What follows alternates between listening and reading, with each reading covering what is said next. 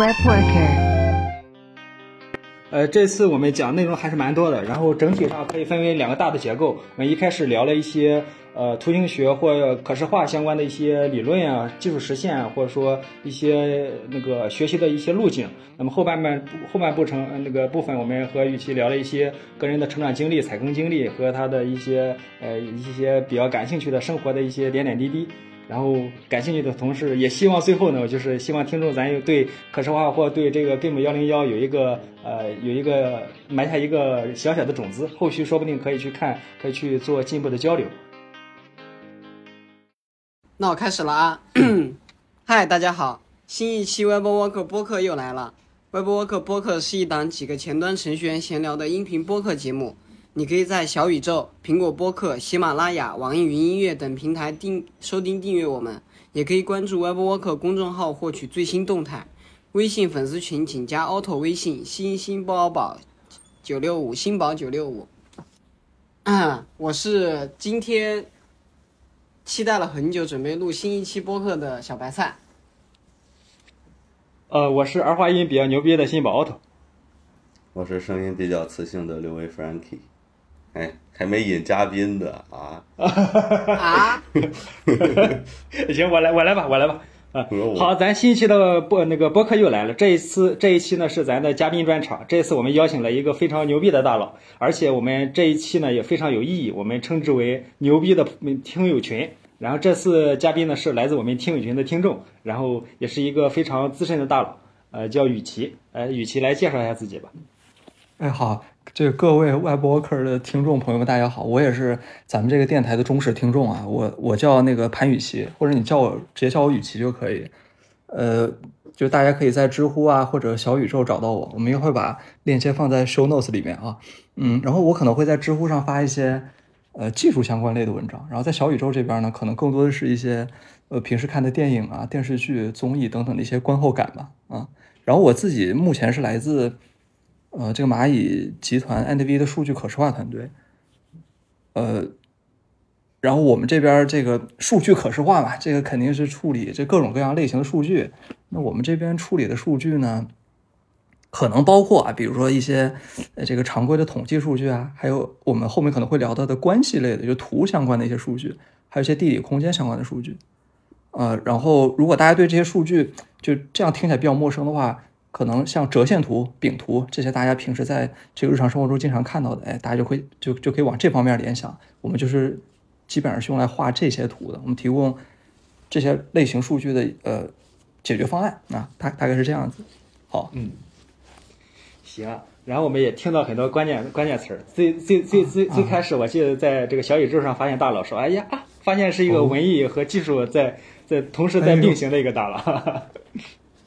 是可以，这个这个不大佬绝对不敢当啊，大佬绝绝对不敢。嗯。哎，呃，也是问刘威和小白菜，刚才他提到什么这个数据可视化，或者说折线图、饼饼状图，你们在日常开发中有用到这些吗？用到过哪些工具？解决什么问题？你要说 eCharts 这个，基本上前端应该都接触过。然后我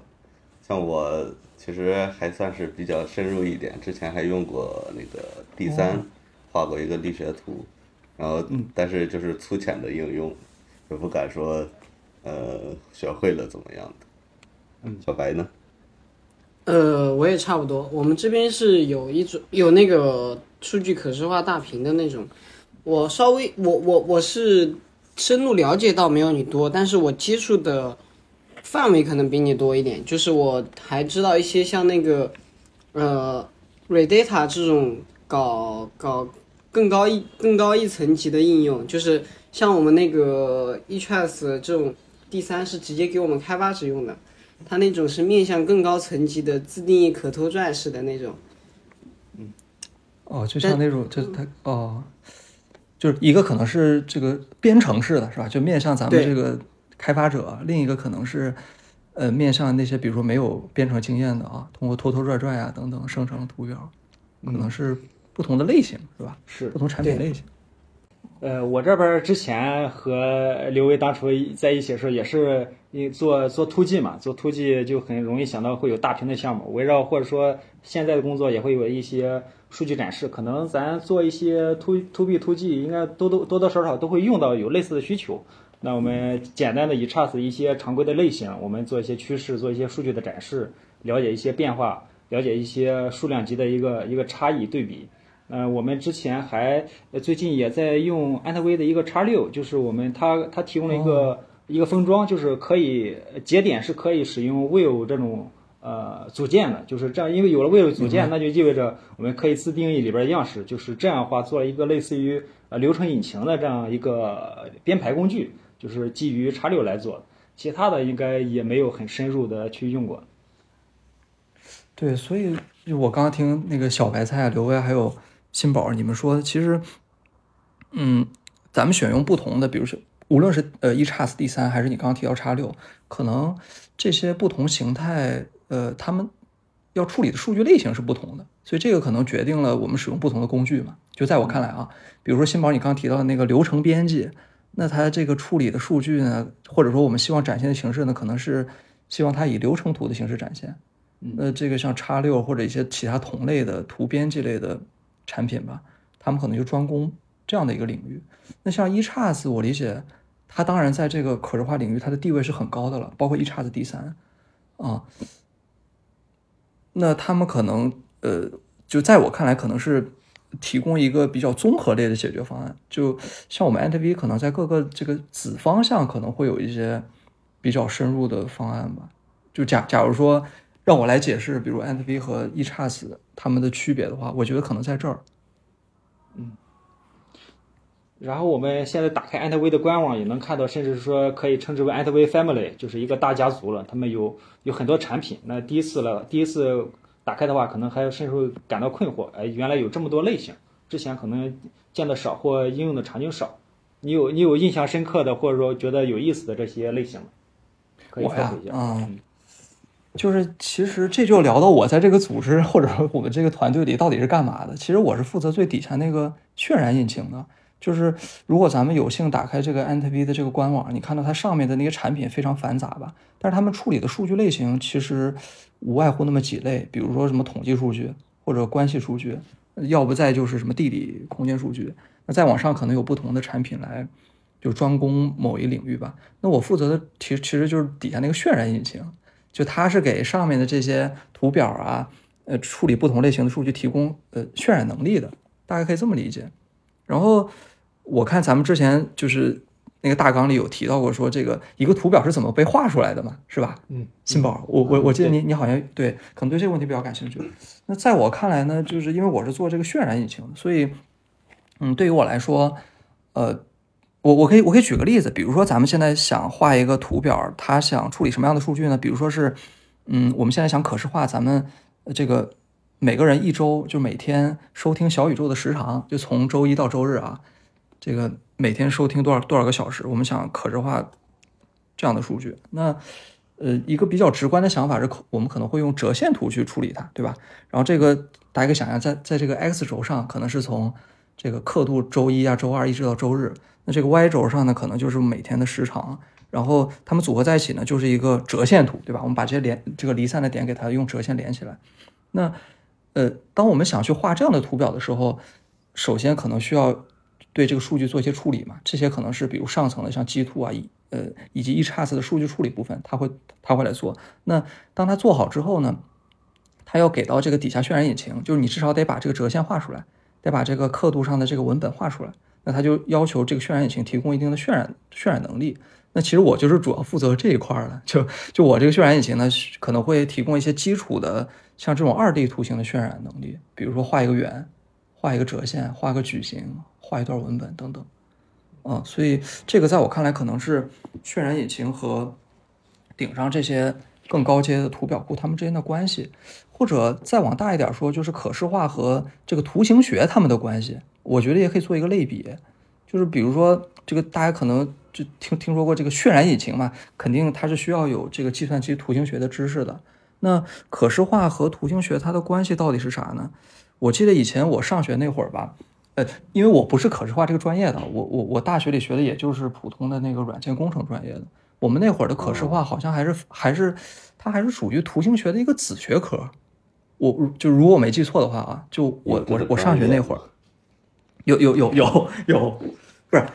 不是，它不是这个专业，可能是课程，就是它这个课程设置上啊，它可能会把这个可视化作为这个图形学的一个子学科。但是现在呢，我感觉这个发展到现在，这个可视化它已经是一个相当综合的学科了。就它这个可视化，它不仅需要这个图形学，可能还需要什么人机交互啊。或者是和什么智能结合在一起，像我们这也有和智能结合相相关的，就比如类似于自动推荐图表，你只要给我数据，就咱们咱们甚至都呃不需要去画一个折线图，它自自动就帮你推断出来，就根据咱们的数据类型，像周周一到周日，然后每天的时长，它就会告诉你说你应该用折线图，所以它可以和智能结合在一起。所以我感觉到现在这个可视化它应该是一个综合性的学科，就图形学或者渲染引擎可能是。只是支支撑它的一个工具，或者是对它来说只是个依赖，就他们的关系可能会是这样，就渲染引擎和图表库之间的关系。嗯，好是好高级啊。呃，我我理解也是一个我们大的概念，有技术落地，或者说有有一些这个理念做支撑。啊，对，那那。那比如说，我们还是从一个我们易易如理解的，刚才我们提到，比如说，呃，柱状图、折线图。那么，如果要要用来渲染，或者说你在做要要去去渲染这个这个这个图表的话，你技术上是怎么来做的？哎，对，因为咱们毕竟是前端嘛，就 Web Worker 嘛，是吧？嗯，就是所以我们这个即使在渲染上，也只能用到一些前端的渲染技术，当然都是通过浏览器给给就是给到我的嘛。像我们平时大家可能比较熟悉的，像 Canvas。这个或者 SVG，这个可能是大就是咱们前端呃比较熟悉的，或者也用过类似的一些呃渲染的库。对，嗯嗯，对。然后他们的好处呢，可能就在我看来，Canvas 和 SVG 它是比较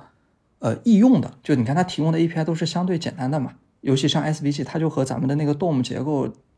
它其实就是 DOM 的 API 的一部分，是吧？一一个一个节点，然后之间有这个父子关系，一层层嵌套下来，所以它是比较易用的。呃，那易用性可能是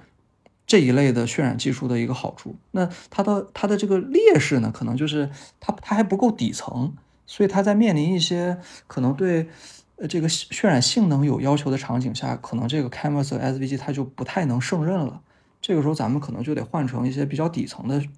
就是外部端的渲染技术，比如说大家不知道有没有听说过像 WebGL 这样的啊，可能画一些，比如比如这个 Three 点 JS 对吧？你咱们要画一个 3D。啊，或者画大量的这种海海量的二 D 的图形吧，可能就不得不去使用像 WebGL。当然，像现在，呃，也许到可能年年底吧，这个咱们这个前端又有这个好消息了，是说这个 WebGPU，我不知道大家有没有听说过，它可能是 WebGL 的这个下一代的外部端的渲染技术，它会比 WebGL 有更强大的渲染以及最关键的计算的能力，会会透出给我们前端开发者。那就意味着，其实我们的这个工具箱里吧，这个这个这个工具它进一步丰富了。我们可能在面临大规模的数据的处理啊，可能不仅限于渲染，可能还有计算，我们都有更好的手段可以去实现。那其实就是这虽然我我现在做的这个叫渲染引擎，但大家都知道，我们和那些真正的，比如说专业的那些桌面端的渲染引擎，什么 Unreal，就那些做游戏的渲染引擎啊，这个差的可是非常非常非常多。啊，所以我们现在的渲染引擎多半只能去渲染一些简单的二 D 或者三 D 图形，无论是在性能还是在能力上，其实和那些桌面桌面端的渲染引擎都有很大的差距。嗯，我其实一直想知道，就是啊，我记得 Canvas 不是按点绘制的嘛？那它在性能上有什么劣势啊？就是有什么劣势啊？对，画像素点嘛。嗯，就是如果大家用过像那个 Canvas 的 API 啊，它基本上是我前面说了嘛，它的好处是比较直观。比如咱们想画一个像你说的画一个点，或者就是画一个圆，它可能叫 circle，或者画一个什么弧线，画一条线等等，它它就是这种命令式的。呃，我画一个点，我就要调用一条命令，是吧？那我在画少量图形的情况下，这种调用模式是没有任何问题的。比如咱们就就画一百个点，或者画一百条线。那么无非就是调一百条这样的 Canvas 的 API 是吧？但是，一旦这个点它数量多了之后，这个这种方式它就显得不那么高效了。它就需要我刚刚说的一些底层的，比如像 WebGL 的 API。那 WebGL 的 API，嗯，它相对于 Canvas 这种命令式的 API 呢，它要更加底层。呃，当然使用起来难度它也就非常大。就如果呃没没有用过也没有关系，它确实很复杂。就哪怕画一个三角形，你会看到它可能就需要这个一百多条这个命令，可能还还还需要写 shader 等等。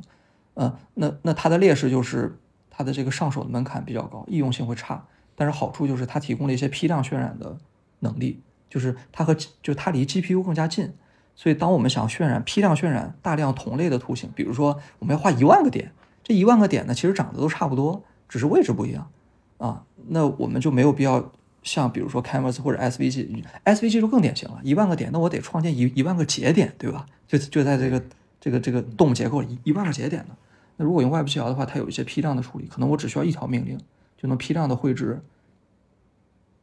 这一万个同类的图形啊，当然它的代价就是可能上手成本会高，会有一些会需要你去写 shader 等等。嗯，所以它越越底层，它这个对越底层性能越好，但是它的这个使用上手成本它也就越高。嗯，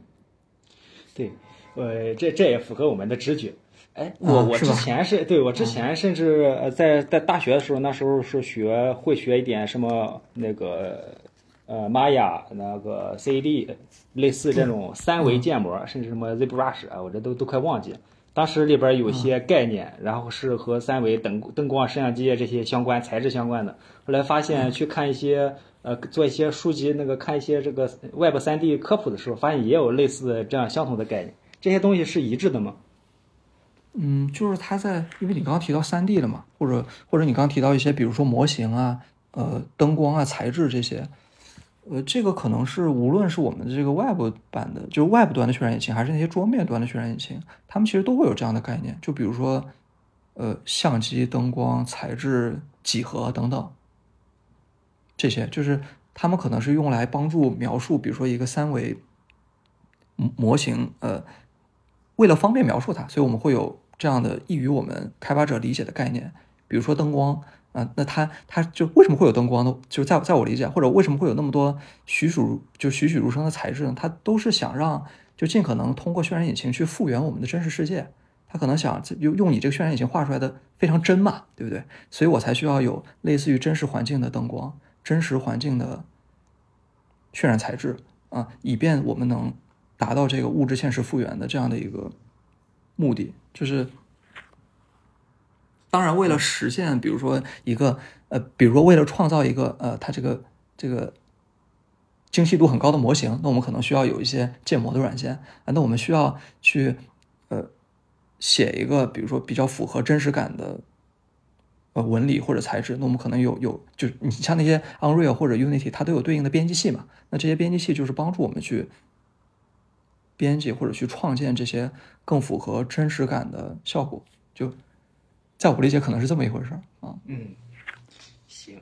嗯，对，我们再再再谈一些比较比较宏观的。我之前去尝试搜一些可视化或者说这种类似关键词的时候。发现它是一个很很专业的领域，就是甚至说有本很厚的外国外的书啊，特别厚，称称为类似于什么，就是奉为圣经那种感觉。如果我想去，比如说好奇，或者说想学一点这种类似于这种可视化，或者说了解一些了解一些呃那个这些稍微就深入一点的这些使用 API 或原理，你觉得呃有有有有价值吗？如何入门和深入呢？这个其实也是我，因为我我我我刚说了嘛，就是我大学里我也不是学的这个可视化，比如相关的专业的，所以其实我在从事这方面的工作的时候，我也会面临同样的问题，就是我应该怎么入门嘛，对不对？就它这个领域看起来这个数据类型这么多，然后它又又是一门交叉的综合性的学科，不知道怎么入门。呃，但是后来可能有同事推荐过我，就是他说你可以先找一本这个，比如说就像咱们以前写论文的时候，它有综述类的论文嘛。就是它未必是专精于某一个领域，但是它会尽可能全的覆覆，就是尽可能做到面面俱到，啊，比如说我可以推荐一本，这个这个在那个微信读书上就能搜到，我刚搜了一下，它就叫数据可视化，是那个浙江大学陈维教授以及还有很很多类似的教授吧，他们一起共同编写的，呃，它的名字就叫数据可视化，现在好像已经出到第二版了。它那里面就是相当于从这个比如可视化的基础的概念分类，然后处理的不同的数据类型，各个方面吧。嗯，那你你要说它在某就是每一个方面有多深入吗？可能没有多深入，但是它就是一个综述性的，你可以从中找到自己感兴趣的部分，再找比如专项类的书籍去深入研究。我觉得这个可能是，呃，其实我们在面临任何一个新的呃领域或者学科的时候，都是可以采取采取这样的方法，就先看综述嘛，就相当于咱们先看一目录，然后呢，先 先先那个浮光掠掠影的了解一下它这个，呃，现现在发展到什么什么什么程度，有哪些比如分类，然后咱们再找到一些细节去研研究。然后你刚刚还提到，还提到说，呃，值得深入吗？我觉得其实是挺值得深入的，因为我觉得，尤其对于咱们前端而言，这个咱们前端天生离这个可视化就比较近。我我我理解啊，就比如说，我记得我以前看那个电影的时候，就是我不知道大大家有没有看过那个，比如黑黑泽明的电影，他有个乱，然后他那里面各个军队有什么风林火山，然后你说那些外国人他其实也不理解，就咱们这个风林火山这几个字，但是这个导演呢，他就通过把这个风林火山，他给它可视化成不同的颜色，比如红橙黄绿，这个外国人一看他就明白，他虽然他他即使不认识中国字，他看到这个颜色，他也知道这个哦，这这个是哪家的军队，就就这样，就是所以我觉得可视化其实它很有趣，而且其实在各个领域都会看到它的应用。再比如我们现在，比如平时经常聊天儿，其实大家都很喜欢发那个 emoji 嘛，对吧？它其实也是，就是这个这个这个，它其实也也是一种可视化嘛，就是它这个图像相比，比如说文本，其实可能在传达信息的效率上会会更加有效。所以我觉得，呃，既然可视化它又有趣，然后又有这么多领域都在用，其实是非常值得深入的。就我们大概总能在里面找到自己感兴趣的部分。啊，这个我我是这么想的。嗯嗯，对，那反过来也是和我们两个主播来、也来问，呃，这样聊下来，你们对可视化有进一步的理解吗？或者说你们未来有可能会呃会用到可视化的哪些应用或者说方向吗？嗯，我其实还想问一下雨琦，就是嗯你在就可视化，你是一开始入行入行前端就接触就开始学习可视化，然后一直深入的吗？还是说，嗯、在某一个阶段突然接触到了，然后感兴趣才去专门去往这一方面发展的？哦，其实我一开始，比如我刚毕业的时候，然后我刚参加工作那会儿，呃，其实做的也是一个就是业务类相关的吧，就是它和你说它和可视化其实也没啥关系，但我因为那会儿我上学的时候就对那个图形学比较感兴趣，啊，然后所以其实我是先接触的，比如图形学，或者先尝试去写写一些简单的就是渲染引擎相关的东西，然后才发现哦，那这个渲染引擎它可以服务于可视化，就像我们刚刚讲的嘛，可视化和这个图形学之间的关系，它可以服务于可视化。那我就觉得，那我感兴趣的，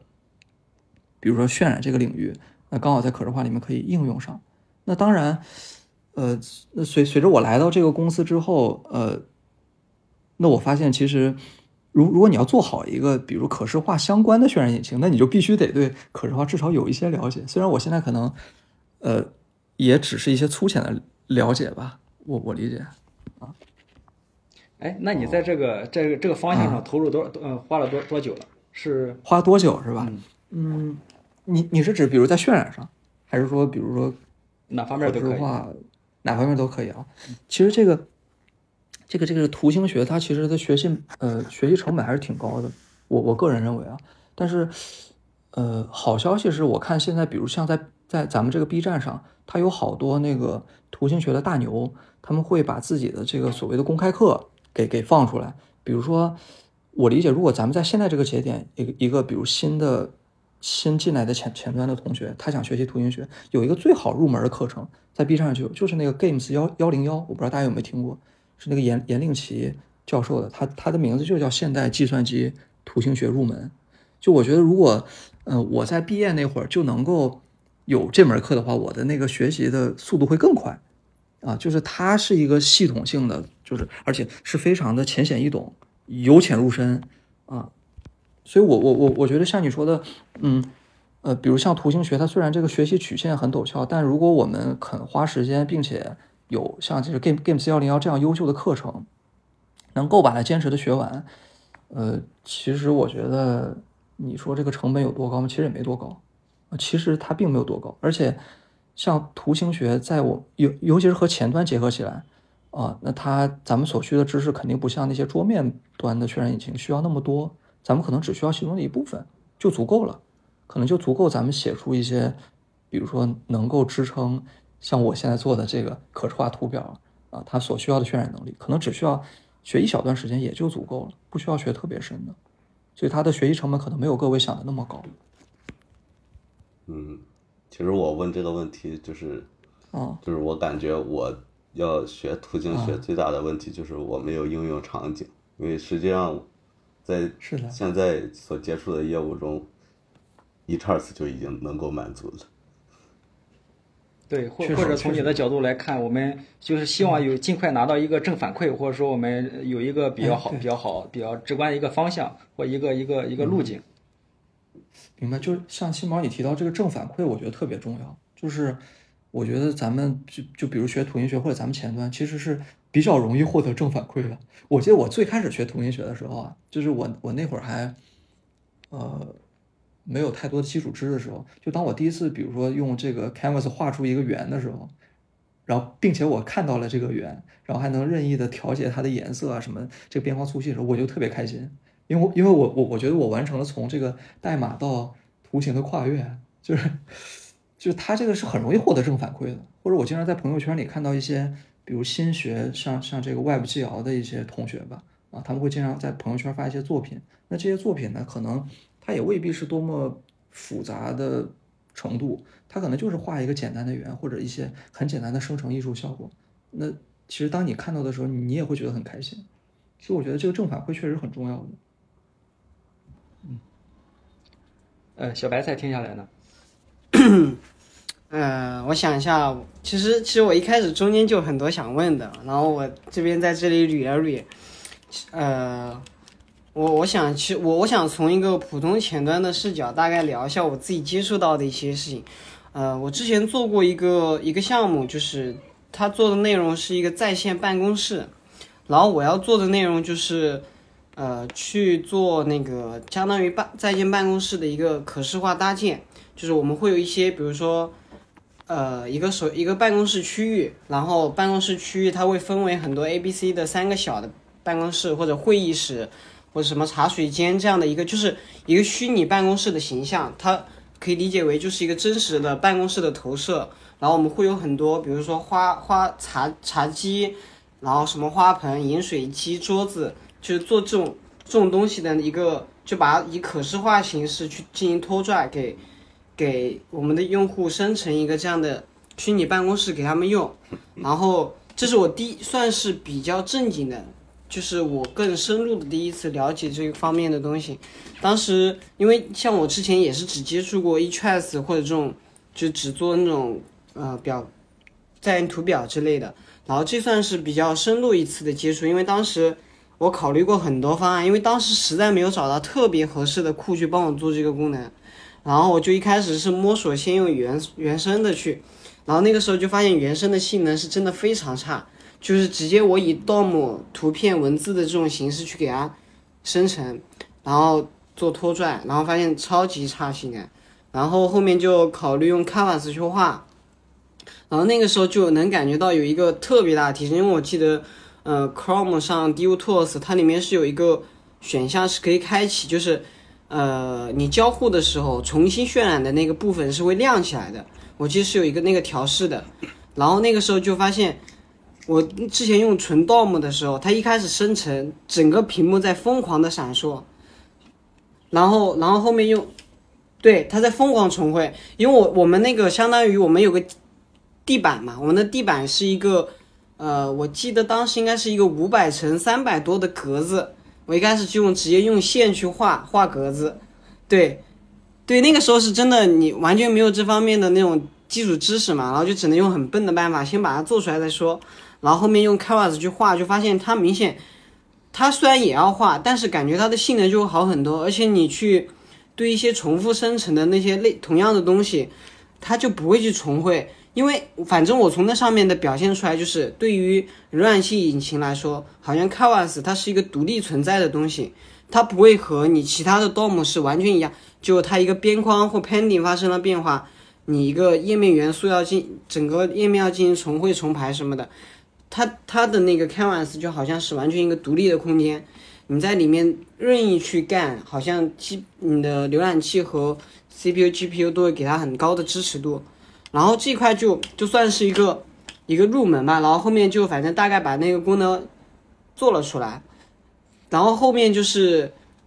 就是算是浅浅的入门玩了一下，然后后面我是做了，就是我是玩那个玩单机游戏比较多，然后我那个时候去玩玩 EPAC，。就 EPAC 那个平台，就你前面说那个 Unreal 的时候，其实就想就就其实就想发言的，就是那个它其实 Unreal 不就是那个 EPAC 它在主推的就是这个引擎嘛，就虚幻引擎。然后他们会，然后我那个时候就发现 EPAC 它对于搞这个是真的非常有意思。我当时看他们的政策是免费的免费的素材、免费的项目，就是那种练手项目、免费的视频文档，全部给你弄。然后你可以自己随，然后还可以免费用它的虚幻引擎，然后你可以自己做游戏往上面免费投，然后那个时候就是，就是去一开始了解，但是后就是去第一次了解到一个这样的真正的游戏引擎可以做什么东西，然后是初步的去，去去了解，就是，然后因为我们那个时候公司有一位有一个做 3D 建模的同事。然后就跟他有一些了解，就是了解了一下，就是其实做一个游戏，它其实有很多个步骤是分开来的，就是像，呃，建建模师他去建模，然后再往上面去贴图、贴材质，其实就是，然后然后用引擎做一些交互，然后用代码去做交互，做各种那逻辑判断，然后去行为检测，然后然后像那些引擎，它会给你做一个。自然的物理就是一个物理引擎，比如说你的碰撞、回弹之类的这种东西，反正这是我第一次正儿八经去玩这个东西，其实感觉还会蛮有意思。但是我没记错吧，当时好像他们的那个语言是用的 C 加加，然后反正刚入门的时候非常痛苦，就是前面刚开始玩模型的时候还是很很有意思，他会给你免费的引擎和那些材质贴着玩，然后你要真实去改它的代码。你完全就感觉，就完全是一个全新的领域，怎么把模型跟你的代码结合起来，然后去写逻辑。但是对我来说是相当于开了一个新世界的大门。对对对，但是但是对我来说，我后面就很快就放弃了，因为我因为倒并不是说我没有热没有没有没有那个动力和兴趣去学，而是实在是进展太慢了。对，前面的那个峰是真的非常高。尤其是你前面你就是很多部分你是很难一点点开始的，它不像你写前端，我完全可以从标签到基本的一些变量声明这些开始，它真的是你模型其实就很难改，就给了你一个模型，你觉得不符合你的期望，你想改一下，你就要重新去找那种做三 D 做建模的那种软件。然后去改那它的那个东西，然后就想把那个，然后光在不同的光照下的材质，呃，就各种概念非常多，就很难系统的从头入门去做，然后很快就放弃了。就这一块我还是真的就很想，就你前面不是提了几个课程吗？我之前其实很快放弃之后就再也没去想过这事儿了。你看，你这就是没看综述。没没没看综述是，就是它这个像小白提到游戏引擎，这个在我看来可能是这个软件里面最复杂的那一类了。就是你看它不光是要把这个这个这个这个模型，它给它尽可能渲染的很真实，它还需要，比如你刚提到，还它需要物理引擎，对吧？它可能会让它就它它可能需要这个东西表它的表现也跟咱们这个真实生活中完全一样，所以它的复杂程度是可想而知的。就是呃。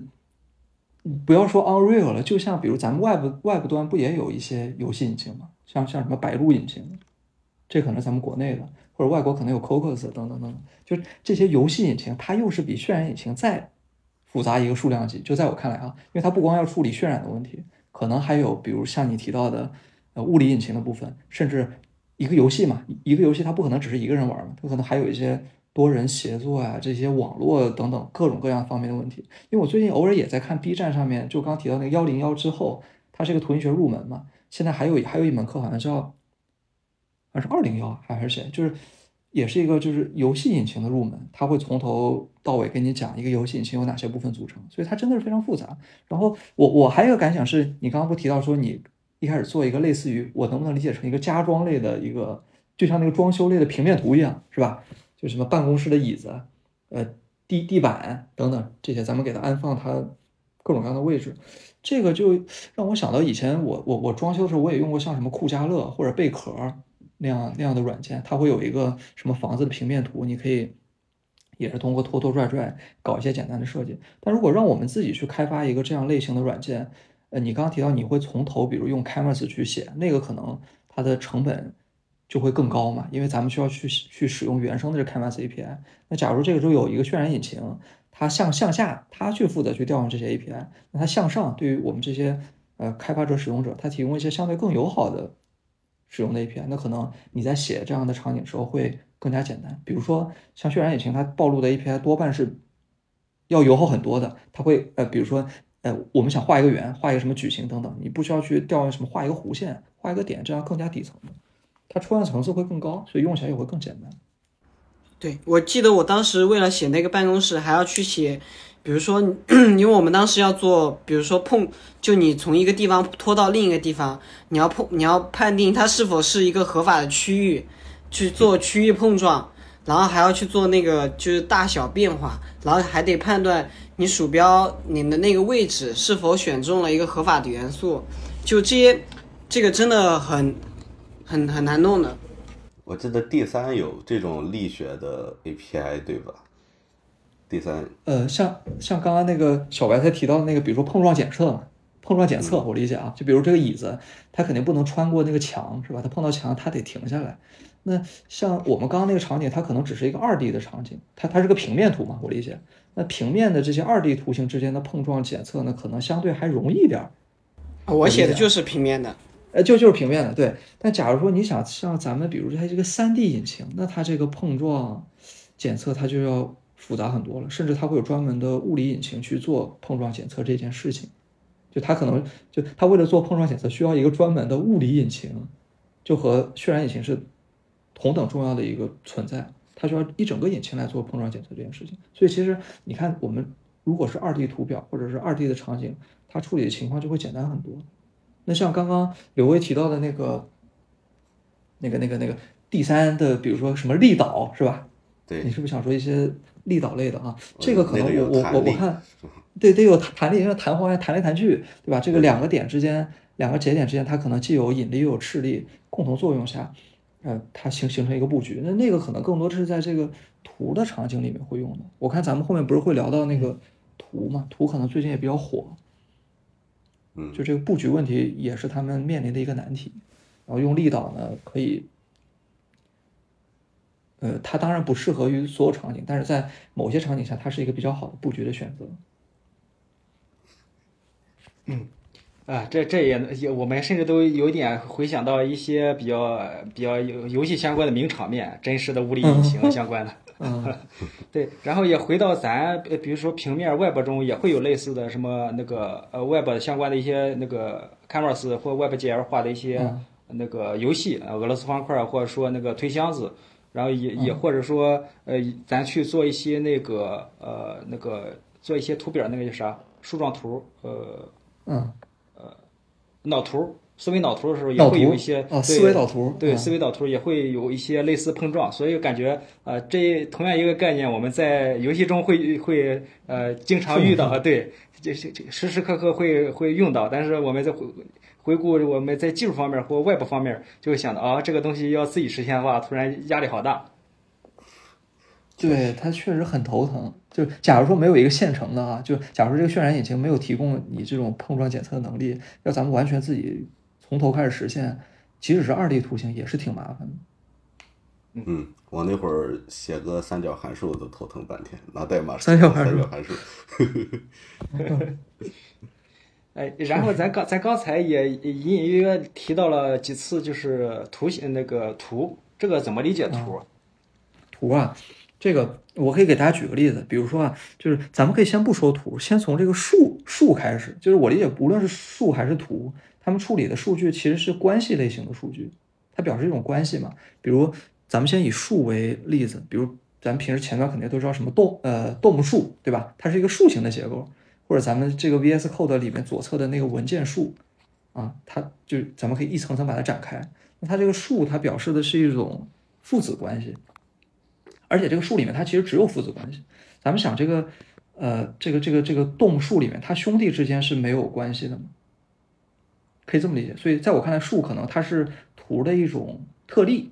那图呢，相比树呢，它就不光有父子关系，它这个兄弟之间可能也有联系。比如咱们咱们四个人。可能就形成了一个图，这个比如新宝和这个小白菜之间可能有这个转这个这个微信转呃微信转账关系是吧？那我和这个刘威呢，可能是这个听听众和主播的关系。那所以说他这个关系其实错综复杂。那他的这个这个为什么关系数据这么火呢？那在我看来，是因为咱们现在的呃需要用到这个关系数据的场景非常非常多。就除了咱们平时什么支支付宝啊、微信支付里面的这个各种支付。或者是我们朋友圈，你看它都叫朋友圈了，那它一定是一个关系数据，对吧？它都已经形成一个圈了，两两之间可能都有关系。那所以它现在这么火呢？我理解一方面是因为，呃，我们的这个关系数据或者大家突然对这个关系数据重视起来了。然后另一方面呢是，可能我们现在有很多的场景，呃，需要去处理这些关，就是这样的关系数据，比如说。我记得我我以前听我们这个 NTV 里面，呃，就我们 NTV 里面处理关系数据的产品叫叫 G G 六，它这个六是啥意思？六就是什么？有一个所谓六度关系理论嘛，就是什么两个人之间，什么你可以通过，呃，我我认识你，你认识他，就一一共有这个六六度，一一定能就是找到我们两个人之间的关系，嗯，好像是大概这么一个理论吧。那呃，他为了处理这个，对对对，像这个关系数据呢，咱们可能就没办法像。传统的那些什么用饼图、用什么折线柱子，好像都表现不太了。那所以它就需要有这个关系，就专门用来展示关系数据的方式。比如说像我们平时经常看到什么一个节点，就节节点和边，这个是最常见的关系。像刚刚刘威提到的那个第三力导，对吧？它长的样子其实也就是呃节节点，它可能用一一个个的圆圈来表示。那边呢，就是两个圆之间有连线，就表示它俩之间有关系。那通过力导布局之后，啊，这个力导布局或者说其他的布局算法，它就是为了避免这些节点和边重合在一起，导致它的可读性变差，它会把它散开，然后以一种比较合理的方式散开。那力导布局呢，它可能是会让，呃，比比如说那个边的长度都不至于相差太多，然后相邻的点之间呢，可能会形成某种聚聚合类的效果。总之。经过这样的，比如力导这样的布局之后呢，它是会把这个关系数据以更直观的方式展现给我们看。然后像现在，比如说咱们不是听说前段时间有很多的那个，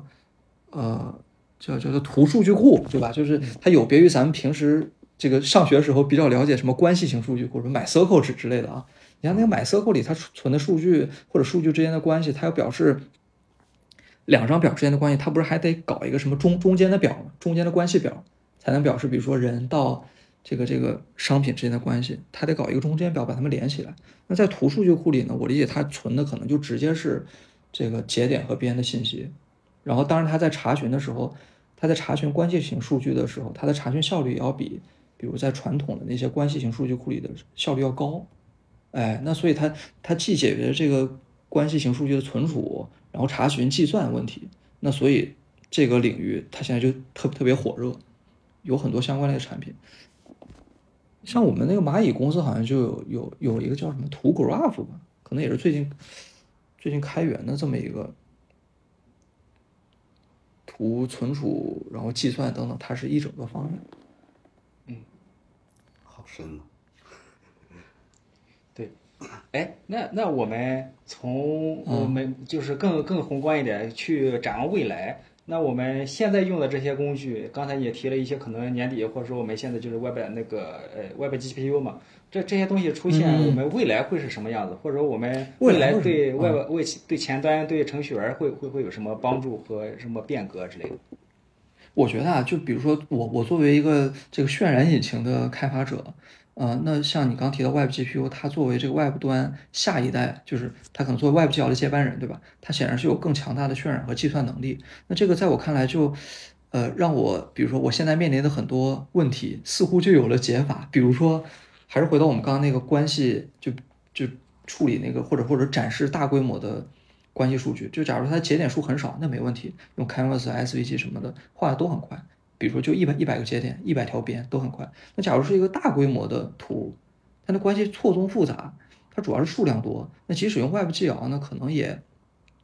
未必能解决问题。或者再比如说刚刚提到的那个力导布局，它毕竟是一个算法，它这个计算过程其实也是很耗时的。啊，尤其当你节点和边多了之后，它呃，比如说一一次那个力导算法，或者是多次吧，多次迭代达到稳定的这个耗时也是也是很长的。那 Web GPU 它能解决什么问题呢？它除了渲染之外，它还能解决一个计算问题。就我不知道我们在上学的时候，大家有没有听过，比如说像 CUDA 这样的，它是专门做并行计算的，高性能并行计算的，就是你必须得有一个 NVIDIA 的显卡，然后你用用它能够去处理一些高性能的。并行任务，它能算得很快。那这个咱们即使是像现在，即使有 WebGL，它也没办法去做计算，就是或者说 WebGL 它对计算的支持是很差的。而 WebGPU 它除了渲染，并行计算是它的一个很重要的特性。那有了它之后，我们就可以在浏览器里面，就在我们的电脑上，就在我们的浏览器里，就能做很多的并行计算任务。比如说像图的这个布局、立岛布局，可能算的就比现在快，用。在 CPU 里的这个算法啊，我们放把把它放到这个 GPU 里，用 Web GPU 去实现，它显然是更快的，尤其在节点的规模大了之后。所以这个在我看来是其实非常让人兴奋的。呃，我觉得，所以大家如果对图形学感兴趣，现在真的不晚，就是你可以先从这个 Canvas SVG 学习，然后呢，如如果你对呃一些更加底层技术感兴趣，可以结合 WebGL 以及现在最新的 Web GPU。所以我觉得是。很有发展前途的，就在我看来，可以有已经有点想学了。啊，已已经已经被我安利了吗？已经打开官方文档。嗯，行，呃，然后我们刚前呃刚才这一段时间，就是我们相当于集中去聊了一些从可视化的一些呃，我们说呃那个基础，或者说深入，或者说应用，都聊了方方面面。那么进入下一趴，聊聊雨琦这个人。哎，雨欣，你你工作多久了？我呀，我是，呃，我是九一年的，我工作了应该有，我想想啊，呃，有六年，我应该有六年了。老前辈，五年，五六年，对，我已经是老前辈了吗？完了，瞬间觉得自己又老了。你你平常工作忙不忙？下了班或者工作时候有摸鱼的时候，有没有学一些新东西？最近在忙什么新新玩意儿吗？哎，你说到摸鱼，就我刚刚为什么想举那个小宇宙收听的例子呢？因为我今天无意中打开小宇宙我的个人主页，我发现我的收听时长已经来到了一千个小时。我就在想，我平时到底听了多少节目？对啊，我在听多少节目？当然，可能是跟我平时上下班坐地铁或者坐那个什么班车的时候。会听，但我在想，我上班的时候是不是也也在听，所以他才会有一千个小时，那太多了。然后再像你提到，比如说那个下了班之后，我们现在下班，呃，下班时间还还算可以，就是呃，就以至于我在这个业余时间还有可能去发展一下自己的兴趣爱好，对吧？比如看看电影什么的。刚才一说，甚至我也马上打开我的 小小宇宙。不过，看看，嗯，对，我是我是五百多，但但我我也是上班的时候基本上都在听，我已经不听郭德纲，也不听 爵士，也不听古典了。哎，对，我很多时间是用那个苹果的播客，可能就没没记住进来啊，也是。哎，在聊回学习的这个过程中，你感觉你成就成长嘛？因为你呃做的这个东西是很多人就是。呃，平常接触不到，或者说已经比大大很多人就是走的比较深嘛？你觉得这里边学习的过程中有什么走弯路或踩坑或顿悟这些这些过程吗？走弯路啊，其实我感觉我当时就缺少一个像现在就那会儿，我我我刚开始学那个图形学或者这个渲染引擎那会儿吧，就缺少一门像 Games 幺零幺这样的好课，导致我，呃，他不他不倒不能说走弯路吧，就是有了它，我可能会学得更快。我觉得，因为它毕竟是一门太好的教材了，就就是他他他这个这个这个无无无论是从这个严令奇老师的这个水平上，还还是他这个由由浅入深，就他他会尝试，他会尽可能的把这个学习曲线变得平坦啊。所以我我我在想，我如果那会儿就有这这样的这样的一门课或者一系列这样的课，我可能会学得更轻松一点。嗯，那它中间当然会有一些坎坷的部分，就比如说。我记得我那会儿刚开始学那个 WebGL，就是我在掌握了一点点这个图形学基础知识的时候，我就想，那我得赶紧把它用代码的形式给它表现出来，对不对？我得画一个圆，我得画一个什么三角形。但是你知道，用 WebGL 画一个三角形，它就是需要什么一百多行代码，就这里面一旦一个不小心写错了，它就画不出来。然后，而且这个 WebGL 吧，它还不像我们平时写这个 JS，它它那么好调试。就是它里面一旦你 shader 什么写写错了，它那个调试信息是非常不友好的，你也不知道哪儿写错了，给你的感觉就是为什么我这个这个画画布上一片空白，啥也画不出来，所以可能会有比较多沮丧的时刻吧。但是可能过了那会儿就好了啊。后面比如说你真的入了门之后，或者这个随着正反馈越来越多，你可能学下去的这个动力就越来越强，嗯。对，也也刚才咱也也提到过几次正反馈了。跟我们学一样东西，可能还是需要一个正向的反馈，我们激励。有有踩坑，有正反馈，我们能有动力，或者说有有这个有信心继续继续深入下去。是啊。呃，在学学，哎，那那你啊，那你还有纠结 React、Vue 之类的这这种这种烦恼吗？我呀。说实话，我现在用呃，比如像你说的 React View 啊，或者我我我觉得可能会有更新的这种视图层的框架吧。我我现在我现在用的都非常少了。嗯，我我我感觉我上次用 React 还是啥时候？就是可能还是半年前了。所以我感觉我在这方面可能已经有点跟不上潮这个技术大潮了，就是可能更多的陷在这个渲染引擎里里面了。对，这这明显的就是展示了我们。作为一个 Web Worker，有很多不同的方向。那是的，是的。不写对，不写 React，不写 Vue 也是可以的。那他会他会有更烧脑的数学，或更更更深奥的理论和更更复杂的这种实践去去去探索。但有一点我想补充一下，就是我虽然不写 React Vue，但可能我会去关注一下，比如说 React Vue 他们的生态或者社区里面一些比较前沿的东西。比如我记得，呃，像那个尤雨溪他的演讲。我们会经经常看一看，就是比如他在那个 view 里面，比对，比如哪些新的东西啊，他的那个 vite 是吧？那个 vite 的 JS 啊，对，就毕竟人人人家是其实他在这个领域做到顶端，那他这个代码里一定是有很多值得我们去学习的嘛，对吧？对，嗯，啊，然后咱刚才也聊生活，就是也发现。呃，在小宇宙上，你有一个自己的播客，然后也讲一些自己的感受。你最近都发就发了哪些内容？讲哪些事情？我最近啊，我最哦，其实我，呃，我最开始用这个小宇宙的时候，也是为了听它上面的一些电影类的播客。就那会儿，包括现在也有好多嘛。我记得我那会儿听反派影评，但是现现在它可能不更新了，因为一些可能是个人原因吧。然后我我当时就想，哎，那我也喜欢看电影，我能不能也自己把，比如看电影啊，或者什么综艺啊、电视剧看完之后，有一些想法，我我我把它记录下来，对吧？它它至少能提供一个记录的功能吧。就即使假设再没有人听，我自己偶尔，比如说过了几年再拿出来听一听，可能也也不错。所以当时才想着，就是把它给录一下。你让我想起来，我原来有一个呃，我现现在还留着呢。就之前的时候，因为我学的专业是数媒，当时上课的时候会看，会有一些电影的赏析，或者说简单的拉片儿。那时候就疯狂的喜欢看电影。我后来注写了，也写了一些分析文章，还留着呢，叫《票根与爆米花》啊，注册公众号。但是。当时是想尝试，呃，还看了一些文那个电影相关的一些书籍，什么救猫咪之类的，啊，那是对对对电影的叙事啊，或者这些结构啊、流程啊，有一个理解了。哎，其实你说到电影和我们这可视化之间有不少关系。就比如说，你看电影里面，它肯定会有这个相这个这个这个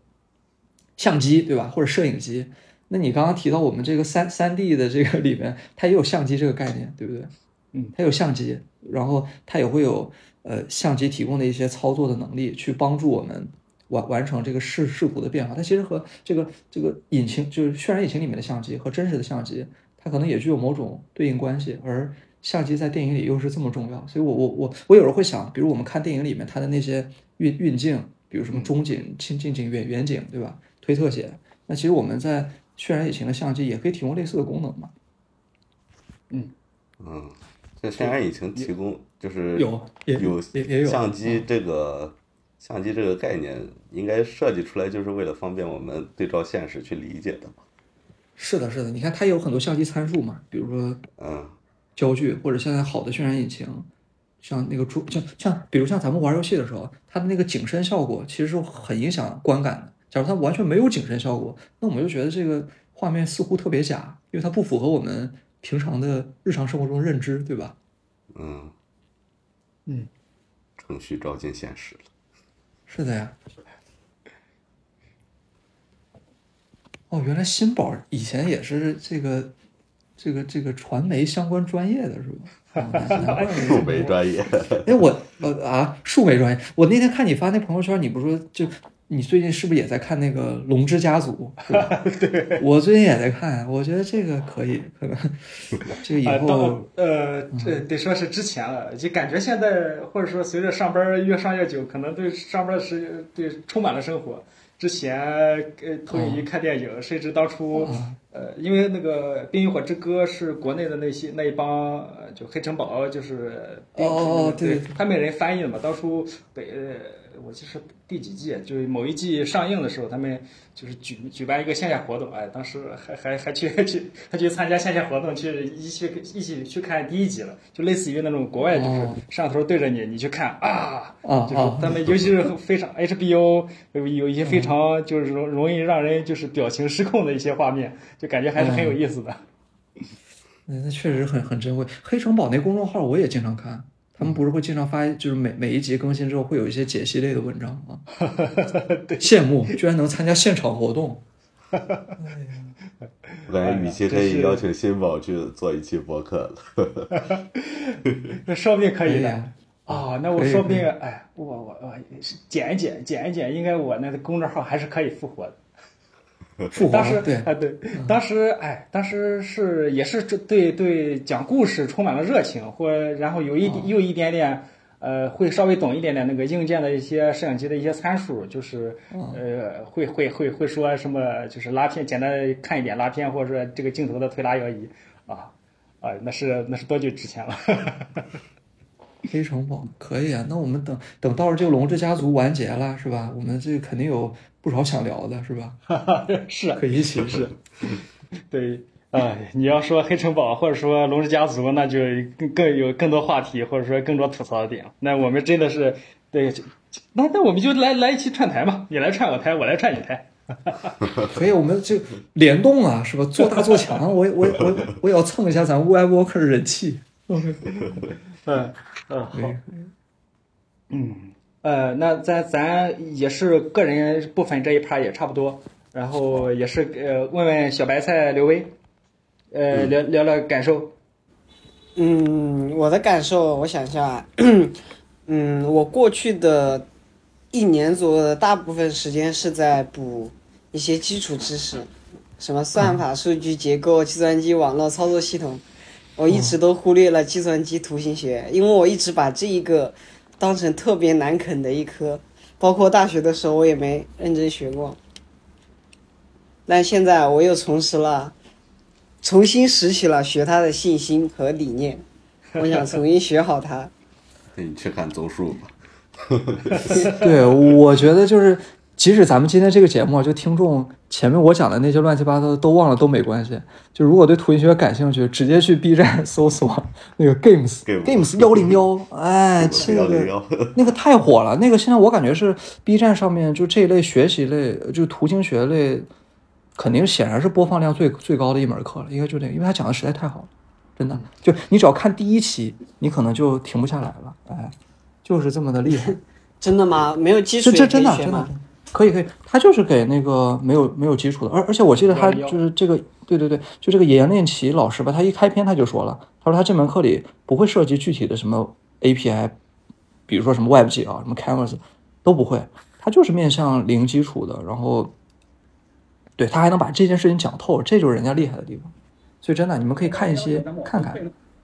兴许就停不下来了，对吧？我帮你记个数，你已经安利四次了。我这疯狂安利，啊我这个得